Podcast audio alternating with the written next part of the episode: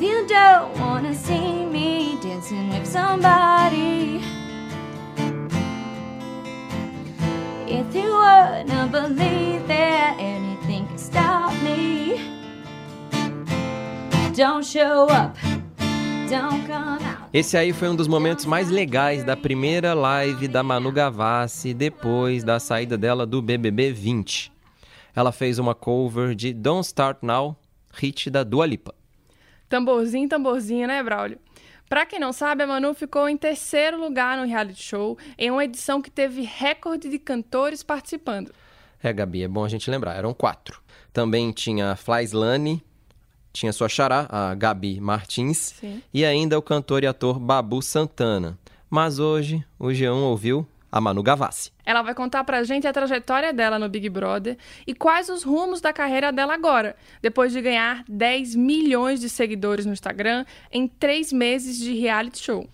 Eu sou a Gabi Sarmento. Eu sou o Braulio Lawrence e esse é o G1 Ouviu, o podcast de música do G1. Don't show up, don't come out, don't stop caring about me now. Tamborzinho, tamborzinho, walk away. You know how. Don't stop caring about me now. Eu liguei pra Manu e falei com ela por meia hora e o papo foi sobre série, foi, claro, sobre coronavírus, sobre Chernobyls, sobre música, afinal, acabei de dizer, né, que é um podcast de música do G1. Essa parte mais musical, o papo ficou entre Marília Mendonça e Dua Lipa. Mas, antes de falar de música, você me contou que o papo começou como tinha que começar, né? Falando de Big Brother. É claro, né? A primeira pergunta que eu fiz foi sobre a experiência dela lá, principalmente falando que ela não podia ouvir as músicas que ela queria, ela não podia maratonar uma sériezinha ali pra passar o tempo, não podia nem ler um livro. E eu perguntei, né? Como é que foi esse processo, Manu? Esse processo foi de amadurecimento em, em diversos aspectos da minha vida e do meu ser. É, Eu acho que as pessoas elas acabam vendo a parte mais divertida e os conflitos e as relações humanas que tem lá. Só que grande parte de você estar confinado é você estar confinado e você lidar com as questões de confinamento total, que é você não ter informação nenhuma, você não poder ler um livro, você não poder escolher a tua música favorita, você não ter acesso a nada de cultura, de arte, é, você não ter acesso às pessoas que você ama, uma conversa de repente para tirar uma dúvida. Então, isso é grande parte do confinamento, assim, do que a gente sente quando a gente tá lá. Deve ser muito difícil querer ouvir uma música, colocar um álbum específico pra tocar, enquanto você tá, sei lá, lavando a louça. Mas no Big Brother isso era impossível, né? Impossível. Nossa, não sei se eu ia aguentar, não. Imagina você ter que ficar ali na mão da playlist do BBB, na mão do DJ do BBB. Deve ser uma sensação, assim, estranha demais, um lance quase bizarro. E esse lance da música, como, né, pra mim é muito importante, foi muito louco, mas me fez amadurecer muito, porque me fez escutar coisas que eu não escolheria escutar, talvez. É, que não estão na minha zona de conforto, que não são coisas que, que, que, assim, que fazem parte dos lugares que eu frequento e dos meus amigos. Eu ouço muita música pop. Então tocava muito sertanejo lá, tocava muito pagode, tocava axé antigo. E daí eles colocavam uma ou outra música pop pra mim. E foi por isso que eu me apeguei com unhas e dentes a tamborzinho, tamborzinho. Don't show up, don't come out, don't caring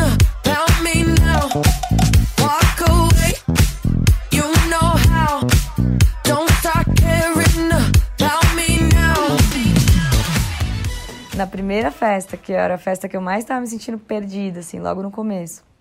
Numa semana que eu tava pensando assim, meu Deus, o que, que eu tô fazendo aqui?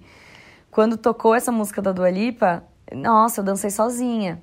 É, então eu me apeguei, eu me apegava às músicas que tocavam, assim, que tinha a minha cara, mas também abriu muito a minha cabeça para conhecer outros estilos de música, respeitar absolutamente todos os estilos de música e ver como música é terapêutico, né? Como realmente faz bem. Porque qualquer música que a gente conhecia, que a gente gostava de cantar junto ali, quando tocava, fazia muito bem pra gente. Então eu, eu entendi o poder que tinha a música, assim, terapêutico mesmo lá. A gente já contou no G1 como Don't Start Now, da Dua Lipa, teve picos de audição nos serviços de streaming toda vez que a Manu dançava no BBB. E eu contei pra Manu como as dancinhas dela ajudaram a Dua Lipa a ser a única gringa no top 10 brasileiro do Spotify nos últimos meses. Que loucura. E a coreografia foi muito uma maneira de eu me divertir sozinha, porque nas primeiras festas tinha muito uma, um grupo, uma galera que dançava funk, sabia todas as coreografias, e eu não sabia nada, e eu nem conseguia dançar dessa maneira, assim, eu nem sei. Então, essa única música que tocava, que eu amava de paixão, eu me dedicava, assim. E foi até uma brincadeira comigo mesma, de conseguir me divertir sozinha no começo, sabe? E daí depois todo mundo lá da casa, né, eu comecei a ter intimidade com as pessoas da casa e eles começaram a perceber que eu fazia isso e começavam a me imitar de brincadeira. Então, de verdade, eu nunca imaginei que isso ia virar alguma coisa, assim, nunca. É, foi muito engraçado, muito mesmo.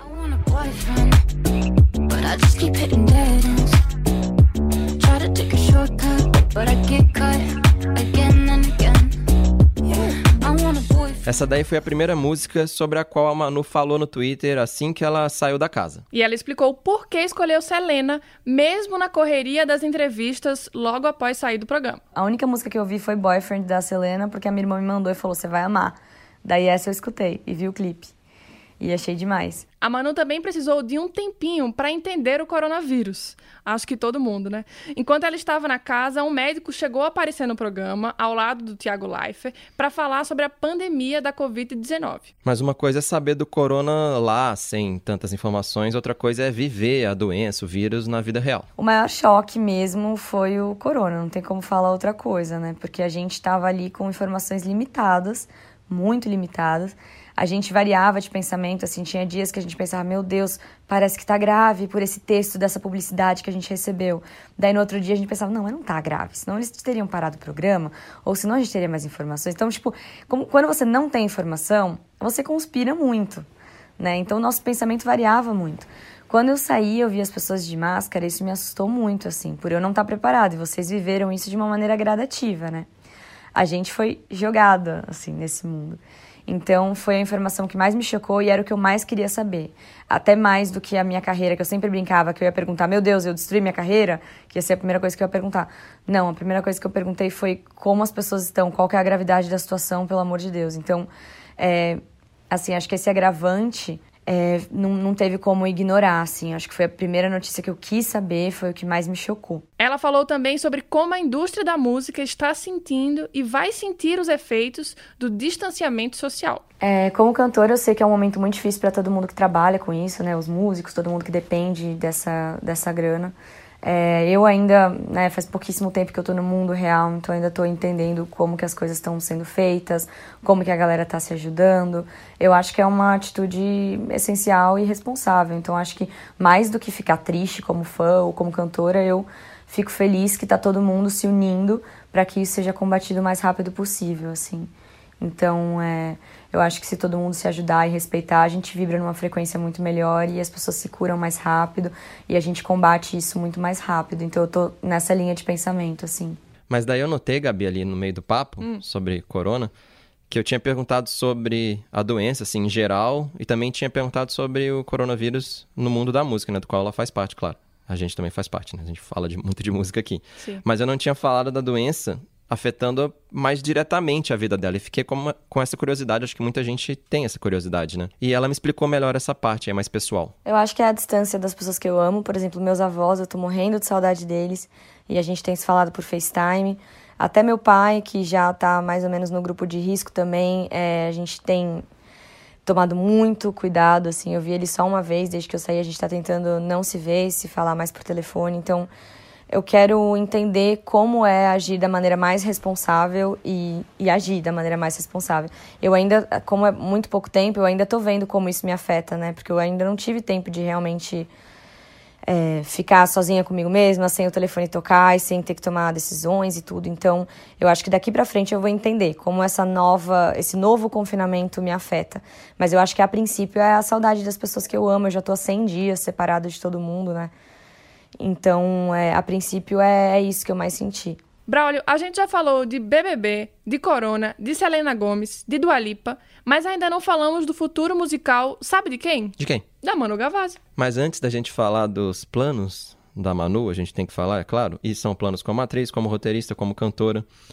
Vamos, por favor, para fãs e também para não iniciados, fazer um Previously on Manu Gavassi? Bora, Gabi. Bora. Mas tem que ser rapidinho, hein? Porque você contou que a entrevista rendeu. Desafio aceito, serei breve. O primeiro single da Manu saiu em 2010, essa música aí que já tá rolando no fundo, chamada Garoto Errado. Então me diz o que eu faço pra tentar te esquecer. Eu nem sei o que eu gosto tanto, tanto em você. Era um pop rock Disney, com produção do André Jung do Ira, ele era baterista do Ira. Mas a gente já pula pra 2011, quando saiu Planos Impossíveis. Eu poderia escrever mil canções só pra você.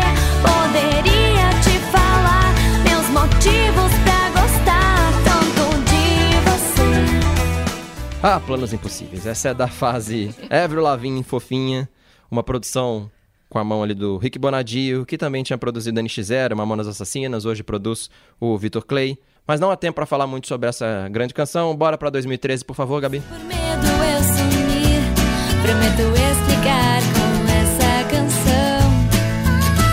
Clichê adolescente. Também produção do Bonadil. Essa já é mais country, pop, romântica. Mas vamos, vamos, brother. Tem que recapitular rápido. Então vamos pra 2015. Me deixou só com a sua camiseta pra lembrar.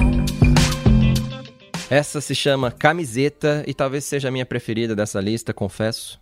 É meio Taylor Swift brasileira. E ela é produzida por um dos ídolos da minha infância, o Júnior, do Sandy Júnior. Mas nossa penúltima canção, não temos tempo aqui para reminiscência da sua infância. Nossa penúltima canção do Best of Manu é Hipnose, de 2017. Solta aí. Cuidado que eu sou problema, eu sei. Com essa cara ninguém diz eu cansei. Te ver chorar me faz sorrir parar.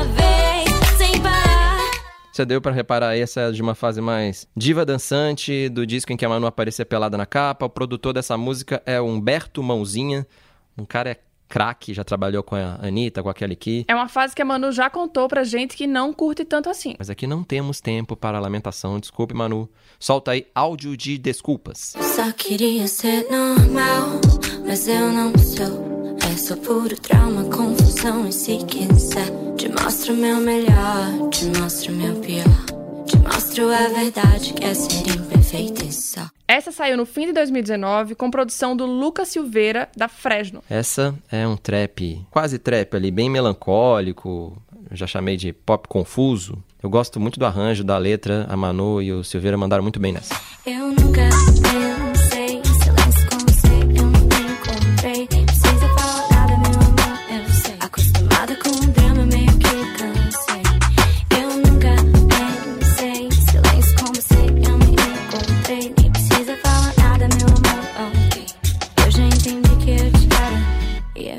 música aí é Eu Te Quero, a primeira lançada pela Manu depois do BBB. Mas a música oficialmente é do Ziba, aquele cantor mais conhecido por Hear Me Now, do Alok. Eu perguntei pra Manu como Eu Te Quero se encaixa na discografia dela e se essa música era parte dos planos pós-BBB. Não, ela não era. É, foi um convite do Ziba, na verdade. Eu acho ele super talentoso, ele me convidou. É, a produção é do G Rocha, que eu conheço também desde que eu comecei, que é- era do NX, né? Guitarrista e produtor também. Então, como eu gostava muito dos dois, eu super topei.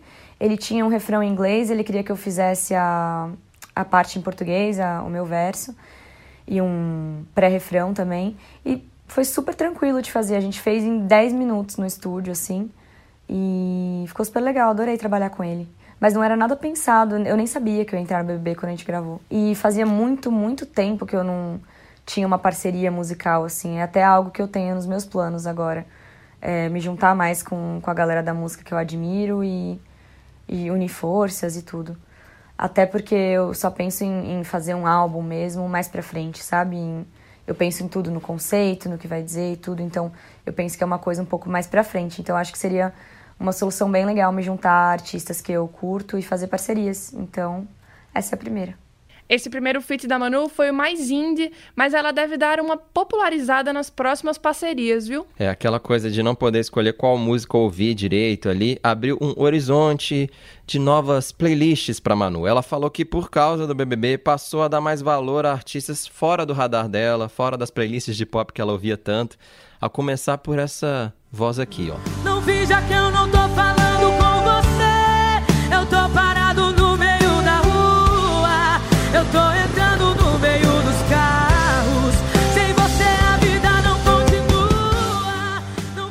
Ó, Marília Mendonça pra mim virou a rainha, minha rainha. Minha rainha. É, eu gosto muito de grandes contadores de história na música, né? Eu gosto muito de quem escreve letras e conta uma historinha. Pra mim, ela é demais, assim. Então, é alguém que eu passei a admirar muito, porque eu tive muito mais acesso às músicas dela lá. Dilcinho eu amei de paixão, gente. Nunca pensei que eu fosse tão pagodeira. Pagode também de amor, quando conta uma história, quando sofre, esse é meu fraco. Eu adoro música de sofrência. Então, eu acho que é isso, assim. Eu acho que é você abrir mais a sua cabeça. Eu acho que isso engrandece tanto você, não só como pessoa, é, mas no meu trabalho também, sabe? E sem falar de. Pra mim foi um processo de quebrar muitos preconceitos. Eu sei como o meu meio e como as pessoas que são, entre aspas, blasé do meu meio tinham um preconceito, têm um preconceito, acho que tinham, né, depois do que aconteceu, enorme com reality show. É, isso foi sempre algo que eu falei até lá dentro. Eu nunca tive medo de me posicionar dessa maneira, porque era algo que até amigos meus próximos, pessoas que eu convivia, tinham. Até por isso eu não contei para ninguém. É, então, é, para mim foi assim quebrar todos os meus preconceitos. Todos caíram por terra, assim, dessa bolinha blasé da música, sabe? Realmente eu me diverti lá dentro. Foi uma das melhores, melhores e mais difíceis experiências da minha vida. E eu acho que me engrandeceu como ser humano, assim. Acho que quando você está aberto a entender o outro, é, mesmo quando não, mesmo quando foge da sua zona de conforto, isso te engrandece muito, assim. Então eu sou muito grata por isso. Essa é a maior mudança que eu sinto em mim mesma. E falando em mudança, todo mundo notou que a Manu mudou bastante durante o programa, né, Braulio? É, isso aí todo mundo percebeu. Eu perguntei se ela também tinha percebido isso, se ela também sentia isso. Ela parecia que era uma pessoa antes e outra depois da saída daquela turminha da sétima série, como dizia o, o Thiago Life, ou do Channel Boys, como dizia parte ali da internet, do Twitter. Enfim, aquele grupinho que tinha o Radbala, o Lucas, o Prior. Conta pra gente, Manu, você sentiu que rolou isso? Duas Manus? Eu sinto que o primeiro mês eu tava bem apavorada. E acho até por conta, assim, de, de, ter, de terem perfis de pessoas com comportamento que eu abomino, que eram os meninos do começo, né? Então isso me deixava mais travada, naturalmente, mas até mais protegida do que o fato de eu estar num programa de TV e eu ter ciência disso. Eu acho que era um ambiente que eu não me sentia segura. É, e depois eu fui, além de se acostumando, além de fazer amizade, me sentindo mais segura lá dentro mesmo. Então, e, e, assim, no primeiro mês você ainda não entende direito como que você não dá o valor ainda às situações da casa, porque pô, pelo menos eu, né, para mim ainda era uma coisa meio distante, era tipo que loucura, isso é um jogo, eles querem que a gente fale mal um do outro. Eu mal conheço essas pessoas, falar mal deles, gente. Então eu meio que me recusava a, a cair nessas ciladas que eles armam pra gente, sabe? É, psicológicas, porque isso atrapalha muito a convivência. E a convivência já estava muito difícil por conta de perfis de pessoas, de homens que têm comportamento que eu abomino. Então, eu decidi me preservar. Falei, como que eu sou eu e brinco com essa situação? E por isso que eu brincava tanto nos jogos da Discord. Só que depois, é, depois eu fui me sentindo mais segura, eu fui tomando confiança, eu fui conhecendo mais as pessoas da casa, é, fui me sentindo mais segura no ambiente da casa também. E o jogo te pega pelo pé, assim. Você tenta fugir, ele te arrasta pelo pé. Porque você tem que tomar a decisão de votar em alguém no domingo. A partir do momento que você tem que tomar essa decisão com pessoas que você convive, o convívio começa a ficar um pouco mais complicado. É uma coisa que eu achava antes que dava para você fugir e eu descobri lá vivendo que em três meses não tem como você fugir. Você consegue fugir dessa sensação no primeiro mês, mas não depois. E acho que o lance de eu ter ido pro quarto branco, que era o apavoro de geral, assim, da gente achar que poderia ser eliminado direto e tudo. E eu ver que eu voltei para casa e eu falei, caraca, eu quero estar tá aqui. Tipo, eu quero me desafiar estar tá aqui. Eu quero ver até onde eu aguento. É um desafio pessoal para mim estar tá aqui. É, então acho que aí me deu uma força, assim. É... E daí o meu comportamento mudou bastante. Eu sinto que eu sinto que, assim, do segundo. No primeiro mês era uma coisa, era bem mais travada. No segundo e no terceiro mês eu já era completamente eu, assim. Chorei bem mais, eu tava bem mais sensível e me permitindo bem mais ser vulnerável ali naquele ambiente. Mas agora ela está, de novo, fora daquele ambiente. E a gente tem que perguntar: e agora, Manu? Eu tô me respeitando muito nesse momento, sabe? Eu não quero correr com nada, eu quero ter muita certeza dos passos que eu dou, assim. É uma experiência que eu respeito muito, eu tenho zero vergonha, até fiquei bem chateada que saíram umas matérias falando que o meu sumiço era para preservar a minha imagem de ícone pop, para acabar com a minha imagem popular. Muito pelo contrário, eu amo a imagem que, que, que eu tenho com o programa, porque é a imagem real. Pela primeira vez as pessoas sabem quem eu sou. Chorando, feliz, fazendo palhaçada, quando eu sou madura e me posiciono a respeito de algo que eu acredito, quando eu sou imatura e faço brincadeirinhas bobas que parece que eu tenho sete anos de idade, quando a gente fica mais crianção lá, né, por não ter Lá você não tem uma hierarquia, você não tem profissão, você não tem nada, então você vira meio criança. Então eu sinto que as pessoas conhecem todos os meus lados. Nesse momento, Gabi, eu lembrei de uma entrevista da Manu quando ela tinha 19 anos, bem no comecinho da carreira. Vamos ouvir só o trechinho do que ela falou para nossa colega entrevistadora Marília Gabi Gabriela, outra chara sua. O maior medo? Maior medo é não conseguir mostrar quem eu sou para as pessoas. Eu vi que repostaram isso, essa frase da, da entrevista com a Gabi. E eu achei até muito curioso, né? Porque não é um medo normal de você falar assim, uma menina de 19 anos, não é um. Sei lá, eu até achei curioso eu ter falado isso e ser bem no início da minha carreira. E 10 anos depois, praticamente, né? Quase 10 anos depois, de um ciclo de várias coisas que eu vivi, eu consegui mostrar dessa maneira para um país inteiro quem eu sou na minha essência.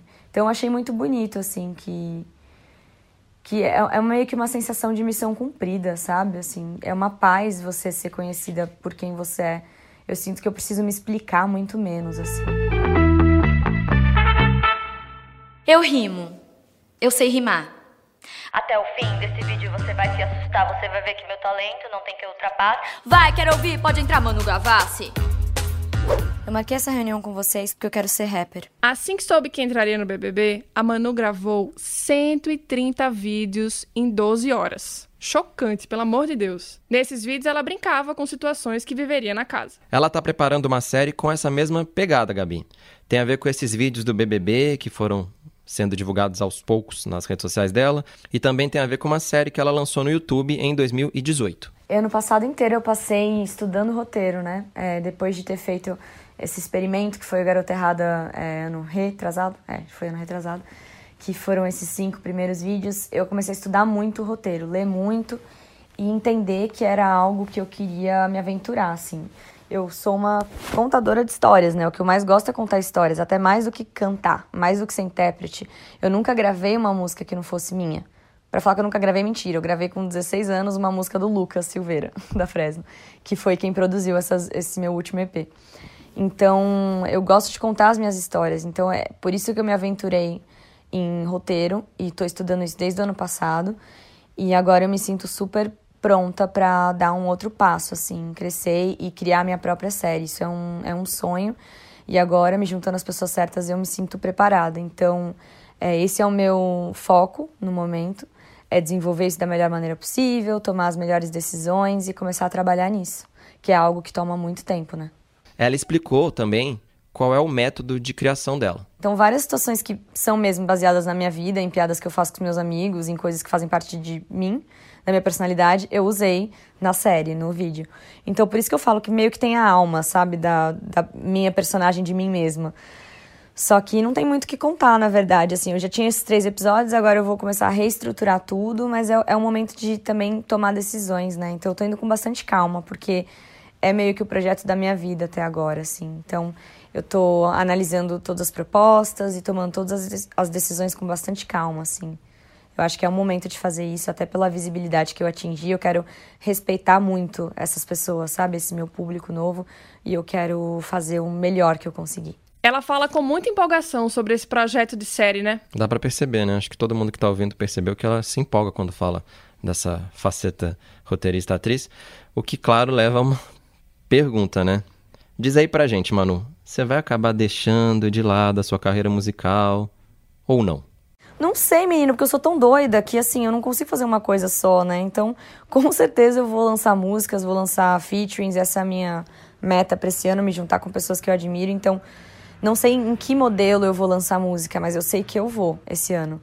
É, mas é difícil, né, tomar qualquer decisão agora, porque faz muito pouco tempo que eu saí, então ainda estou realmente organizando os pensamentos. Só que eu sei que eu não vou abandonar a música, não, até porque eu fiquei feliz demais de, de ver o, a proporção, né, que, por exemplo, áudio de Desculpa era uma música lado super B, meu, que a maioria das pessoas não conhecia, e saber que ela entrou numa das maiores playlists, na maior playlist pop do Brasil, é, de maneira orgânica, e que ela passou a minha música Planos Impossíveis, que até então era o meu maior hit desde que eu era bem novinha, me dá um gás de trabalhar com isso, assim, me dá muita felicidade, sabe?